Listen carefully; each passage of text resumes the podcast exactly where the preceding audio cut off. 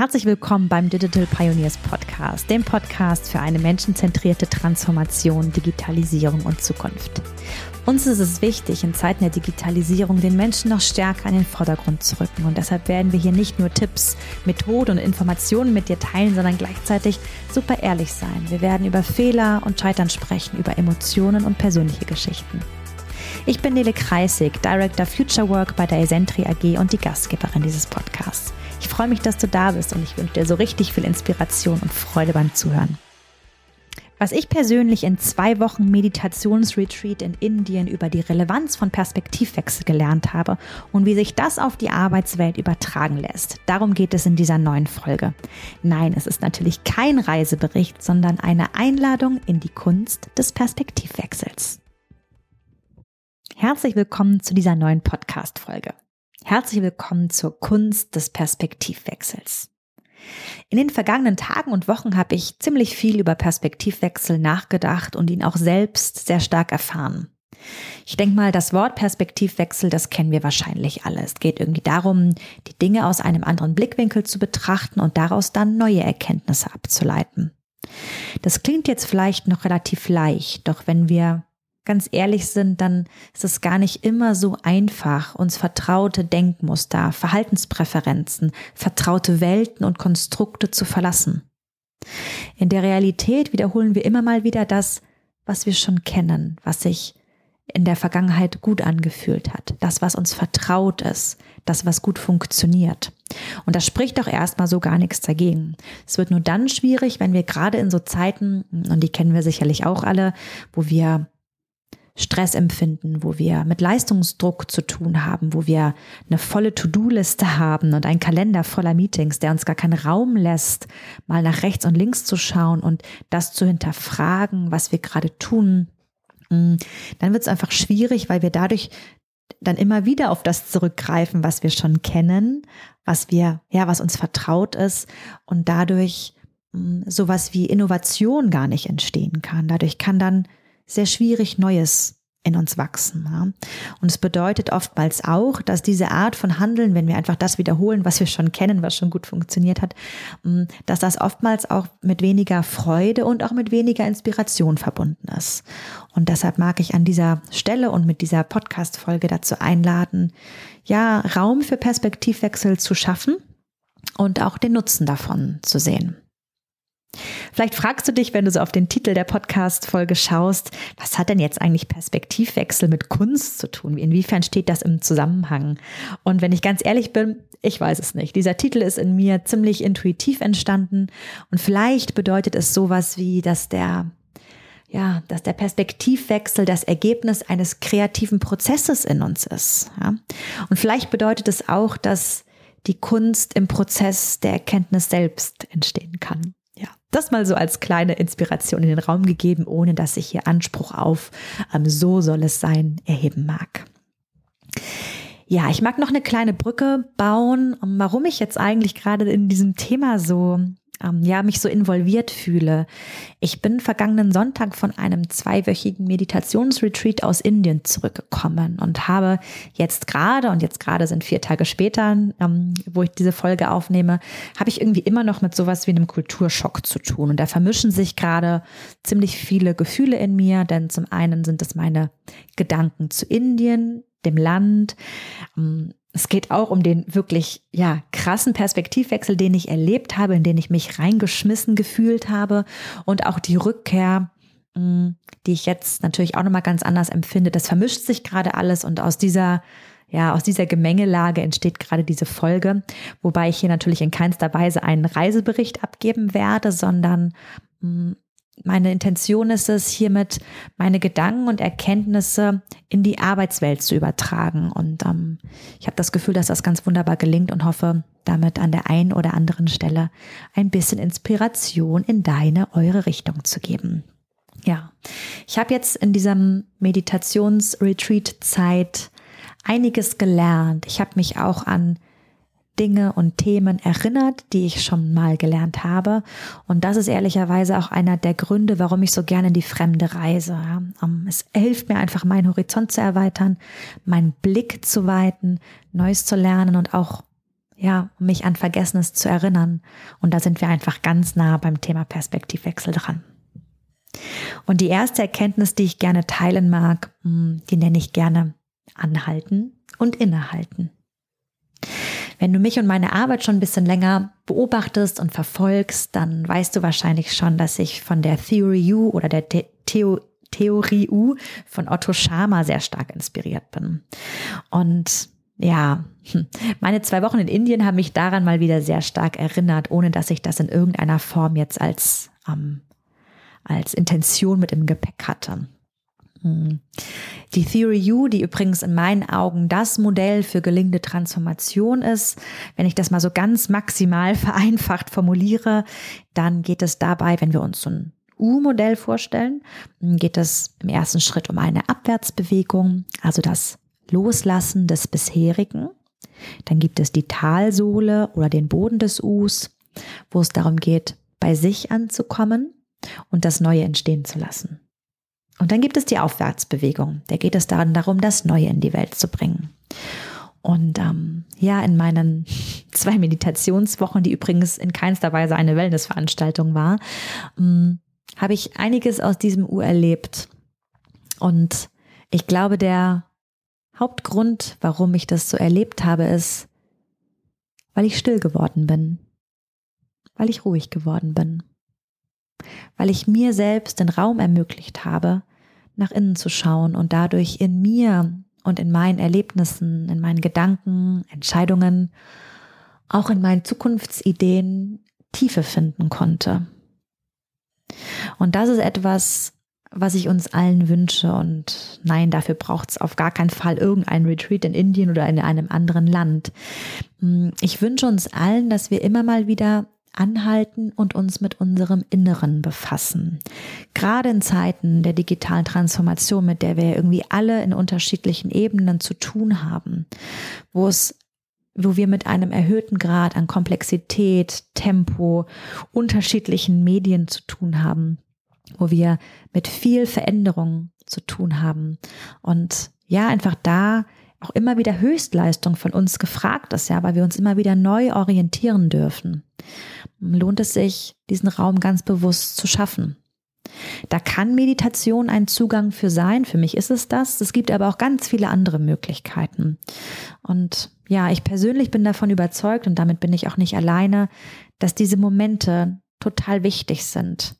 Zum einen, damit wir damit wir uns selbst im Laufe unseres hektischen Alltags nicht verlieren, damit wir uns selbst dabei haben bei dem, was wir tun.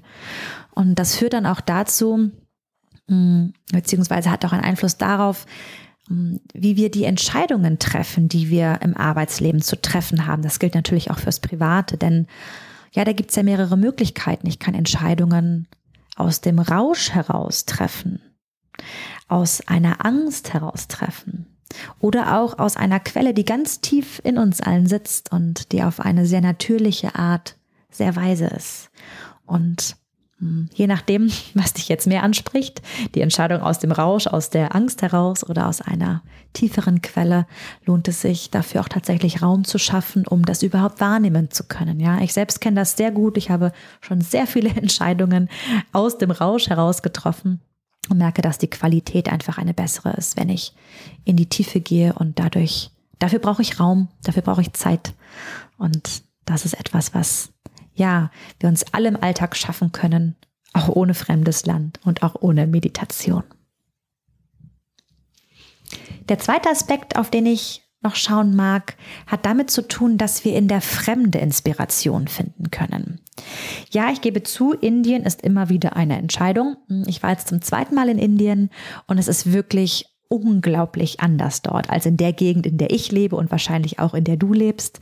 Und es ist genau das, was ich am Reisen so magisch finde. Ja, ich fühlte mich förmlich aus meiner eigenen Welt herausgerissen und ich konnte gar nicht anders, als direkt in der Fremde mitzumachen. Ich muss auch ganz ehrlich gestehen, ähm, ich hätte in Indien auch keine einzige Straße überqueren können, wenn ich nicht mich sofort darauf eingelassen hätte und mich in diese fremde Umgebung integriert hätte. Und auch hieraus lassen sich ganz wunderbar Erkenntnisse für die Arbeitswelt ableiten. Denn wir dürfen uns selber mal die Frage stellen, wie oft begeben wir uns denn ganz bewusst in die Fremde. Wie oft lassen wir uns zum Beispiel von Unternehmen inspirieren, die wirklich ganz anders sind als wir?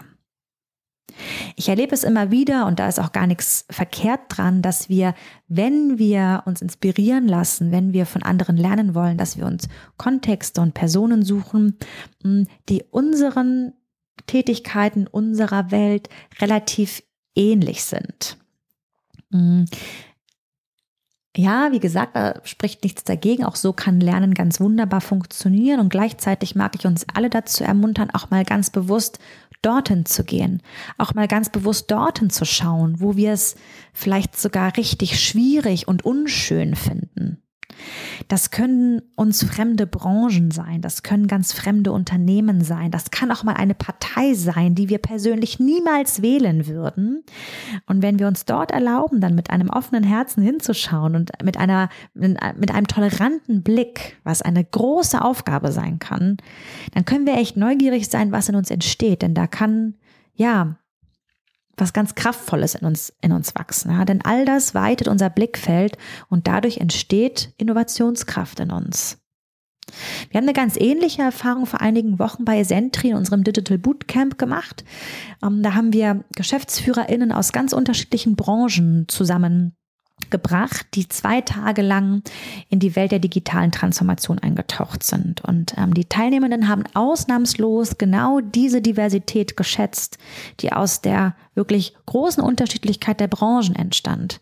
Denn ja, das macht weit und es schützt uns auch ganz arg vor dem, es auch so machen zu wollen. Denn immer dann, wenn etwas ähnlich ist, sind wir jetzt ein bisschen verleitet abzugucken, ja, weil wir dann doch die Abkürzung nehmen wollen. Ah, die machen das so, das funktioniert, das lässt sich auf uns übertragen, dann probieren wir das jetzt auch mal so. So kann man zwar kopieren, so kann man auch adaptieren, aber so entsteht nicht wirklich Innovation. Ja, deshalb meine Einladung, ja auch mal ganz bewusst die Fremde zu wählen, einen Kontext zu wählen, den ich vielleicht sogar gruselig und unschön finde.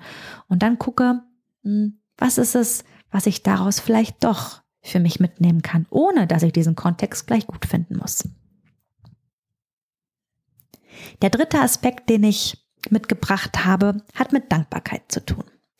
In Indien gibt es wirklich, wirklich viele Themen und Probleme, ja. Also das Thema Umwelt. Ich weiß nicht, ob ich jemals so viel Müll gesehen habe wie in diesen zwei Wochen. Das Thema Verkehr, Armut, Bildung, die Stellung der Frauen und Mädchen in diesem Land. Also es gibt wirklich unglaublich viele sehr ernstzunehmende Themen in diesem Land. Und wenn wir jetzt auf unsere eigene Welt schauen, in der wir uns so bewegen, wobei wir natürlich alle in der gleichen Welt sind, also so, ja, unsere Region, in der wir unterwegs sind, die Region, auf die wir im Alltag schauen, dann geht es uns ganz sicher in vielen Aspekten sehr viel besser. Gleichzeitig mag ich allerdings die Probleme und Themen, mit denen wir so zu tun haben, gerade keineswegs schmälern. Ja? Mm, mir hat allerdings der Blick auf diese fremde Welt, mm, das hat in mir was ausgelöst. Und zwar, ja, ich fühle gerade mehr Milde gegenüber den Themen, die mich persönlich immer mal wieder stressen oder im Negativen fordern und ärgern. Ich schaue milder auf das, was in mir ist und auch auf das, was um mich herum ist. Und ich fühle Dankbarkeit in Bezug auf das Land, in dem ich lebe, auf die Möglichkeiten und auch die Sicherheiten, die ich nutzen kann. Und da ist noch so viel mehr. Mm, das bedeutet nicht, und das mag ich an dieser Stelle ganz bewusst nochmal sagen, mm, dass Dankbarkeit gleich Gleichgültigkeit ist. Ja, das sind zwei sehr unterschiedliche Zustände und ich bin durchaus in der Lage, Dankbarkeit zu empfinden. Und das empfehle ich uns allen, weil das ein ganz, ganz schönes Gefühl ist. Und gleichzeitig weiterhin Themen und Dinge kritisch zu betrachten, zu hinterfragen und auch für Verbesserungen zu sorgen. Hm. Ich selber praktiziere seit vielen Jahren sehr regelmäßig Dankbarkeitsrituale und hm, habe eine ja sehr positive Veränderung für mich daraus feststellen können, denn durch das ganz bewusste Herleiten von Dankbarkeitsgedanken hm, entsteht ein Blickwinkel auf Dinge, die gut sind in unserem Umfeld. Und ich glaube, wir sind alle, und da mag ich mich unbedingt mit einschließen, Meisterin und Meister da drin zu sagen, was eigentlich alles nicht funktioniert, was stört, was schwierig ist, was wir gerne anders hätten, was uns nervt, ja, äh, in Bezug auf Politik, auf Wirtschaft, auf Gesellschaft. Da gibt es gerade so viele Themen, die ganz negative Emotionen uns auslösen können müssen nur mal in die Nachrichten schauen oder einen News-Podcast hören. Mm, es gibt sehr, sehr viel, was uns Sorge bereiten kann, was Angst auslösen kann und was zu richtig stressigen Gefühlen führen kann. Und mm, da lohnt es sich immer mal wieder, die Dinge ganz bewusst hervorzurufen, die schön sind, für die ich dankbar bin. Das kann was ganz Kleines sein, weil ich zum Beispiel gerade aus dem Fenster geschaut habe und ein Eichhörnchen ist über die Straße gelaufen. Ich fand diesen kurzen Moment schön, ja. Oder ich denke an das Teammeeting, was wir jetzt am Montag hatten und ich habe mich so doll gefreut, mein Team nach meiner zweiwöchigen Abwesenheit wiederzusehen und wiederzuhören. Und da mir einfach ganz bewusst Momente, ja, nochmal hm, hervorzuholen, um sie nochmal zu erleben. Das ist etwas, was jeder üben kann. Und ich kann aus der eigenen Erfahrung sagen, und das sagt auch die Forschung in dem Bereich, dass das das Leben schöner macht, wenn wir Dankbarkeit ganz bewusst üben. So, und der vierte Aspekt, den ich teilen mag, der hat mit Zeit für Schönheit im Alltag, der hat mit Zeit für Ritualen zu tun. Mm, es hat mich ziemlich fasziniert und gleichzeitig sehr stark erschrocken, das gebe ich auch gerne zu, wie viel Schönheit an dem Ort, in dem ich war, inmitten von Chaos und Müll stattfinden kann. Mag ein Beispiel sagen, ich war in Südindien, in Tiruvannamalai. Das ist so lustig. Ich habe so oft diesen Ortsnamen geübt auszusprechen, damit das jetzt so richtig fluffig klingt. Also ich versuche es nochmal. Also ich war in Südindien in einem Ort, der heißt Tiruvannamalai. Ähm, und hier ist es Brauch, dass die Frauen täglich ein sogenanntes Kolam, das ist ein symmetrisches Muster, das entweder mit weißem oder mit buntem Reismehl so im Eingangsbereich des Hauses oder der Hütte ähm, auf dem Boden angefertigt wird. Und das machen die Frauen dort jeden Tag. Und zwar mit unglaublich viel Hingabe, Zeit und Energie wird da ein Kunstwerk erschaffen, was innerhalb von Sekunden von Regen oder von wuselnden Kindern und Tieren, die da ja auch überall unterwegs sind, vernichtet werden kann. Ja? Und das ist etwas, was ich einfach total gerne gesehen habe, da jeden Morgen wunderschöne neue Kunstwerke. Ja? Und ich mag auch hier die Brücke in die Arbeitswelt schlagen, denn ich frage mich und ich frage dich, liebe Zuhörerin, lieber Zuhörer, wann wir uns eigentlich Zeit in unserem Arbeitsalltag nehmen für Schönheit und für Rituale, während wir mit unserem ganz eigenen Müll beschäftigt sind. Und mit unserem eigenen Müll meine ich sowas wie unserem Stress. Ich meine die Hektik, mit der wir zu tun haben. Ich meine den mega vollen Terminkalender. Ich meine den Leistungsdruck, den wir fühlen. Ja? Wie viel Raum und wie viel Priorität geben wir unseren Teamritualen. Haben wir sowas überhaupt? Wie viel Raum für schöne Momente gönnen wir uns mal zwischendurch, auch wenn sie nur ganz klein sein mögen? Ja. Und das ist etwas, was ich auch mal wieder sehr inspirierend fand. Ja, ich kann in einer Welt sein, in der wirklich ganz viel nicht gut läuft. Und ich habe selbst die Möglichkeit zu entscheiden, wie viel Raum ich der Schönheit gebe, wie viel Raum ich Ritualen gebe und damit auch eine Haltung dem gegenüber ähm, mich committe. Ja? Hm, hat sowas Platz bei mir? Oder ist mein Tag eigentlich die ganze Zeit mit Abliefern, mit Leistung, mit etwas Erledigen gefüllt, dass dafür gar kein Raum da ist? Und die fünfte Erkenntnis und damit auch die letzte für diese Folge hm, ist, es ist völlig okay, offline zu sein. Und ich gebe auch hier gerne zu, dass es für mich immer wieder eine sehr spannende Erfahrung ist und dass es nicht immer leicht ist. Und gleichzeitig merke ich, dass es mich persönlich unterstützt, mich dem Prozess oder der Kunst des Perspektivwechsels völlig hinzugeben, wenn ich mich dazu entscheide, offline zu sein. Ich habe mich jetzt zwei Wochen wirklich komplett aus der Arbeitswelt verabschiedet. Ich habe alle meine Business-Apps vom Handy gelöscht. Das klingt jetzt vielleicht ein bisschen albern, aber ich muss gestehen, dass mir das hilft. Das ist für mich eine Willenskraftstrategie, die mich darin unterstützt, wenn ich doch mal wieder so einen komischen Moment von, oh, ich muss doch mal gucken, habe, dass ich das dann gar nicht kann. Mm, ich habe nicht einmal bei LinkedIn reingeschaut und um, ähm, ja, ich muss gestehen, ich habe mich echt damit gut gefühlt, ja. Ja, und ich habe ganz sicher einiges verpasst. Und vieles davon kann ich nachholen. Was mir einfach total wichtig ist, und da mag ich sowohl an die Führungskräfte appellieren, die gerade zuhören, mm, dass wir auch immer wieder mit einer Vorbildfunktion konfrontiert sind, ja. Also wir, auf uns selber wird geschaut. Und ich möchte auch all diejenigen einladen, die keine Führungskraft sind. Es ist okay, offline zu sein. Ja? Ich erlebe es immer wieder, dass auch im Urlaub oder auch in der Krankheit in Mails geschaut wird, dass in Urlaub oder Krankheit Themen bearbeitet werden, ja? aus einer natürlich sehr netten und guten Intention heraus. Wobei ich ganz klar sagen mag, aus meiner Sicht ist es nicht okay. Bitte nicht im Urlaub. Der Urlaub, der dient der Regeneration. Krankheit sowieso, ja. Also bitte lasst uns nicht denken, dass wir so wichtig sind, dass wir das machen müssen. Mir ist klar, dass dafür einige Voraussetzungen erfüllt sein müssen. Ja, also ich mag mal ein Beispiel aus unserem Team sagen. Wir achten zum Beispiel sehr konsequent darauf, dass alle unsere Aufgaben, alle unsere Projekte in unserem Projektmanagement-Tool, äh, kurz unbezahlte Werbung, wir arbeiten mit Asana und sind damit sehr, sehr happy, dass wir das so dokumentieren, dass es für alle Teammitglieder nachvollziehbar ist. Unser Anspruch ist, dass bei uns im Team jede, jeder von jetzt auf gleich krank sein kann und dass jemand anderes im Team dann die Chance hat zu sehen, was bei der Person zum Beispiel für diesen Tag gerade anstehen würde, so dass wir direkt einspringen können. Ja, das nervt manchmal. Das nervt, weil es tatsächlich bedeutet, dass wir den Anspruch haben, dass die Dinge in diesem Tool eingepflegt sind. Ja. Gleichzeitig mag ich aber auch sagen, dass für mich in Zeiten von asynchroner Zusammenarbeit, in Zeiten von Teamarbeit in der hybriden Arbeitswelt, dass das total wichtig ist, dass wir eine Chance haben zu sehen, wer gerade woran arbeitet, ja, dass wir nachvollziehen können, was gerade ansteht.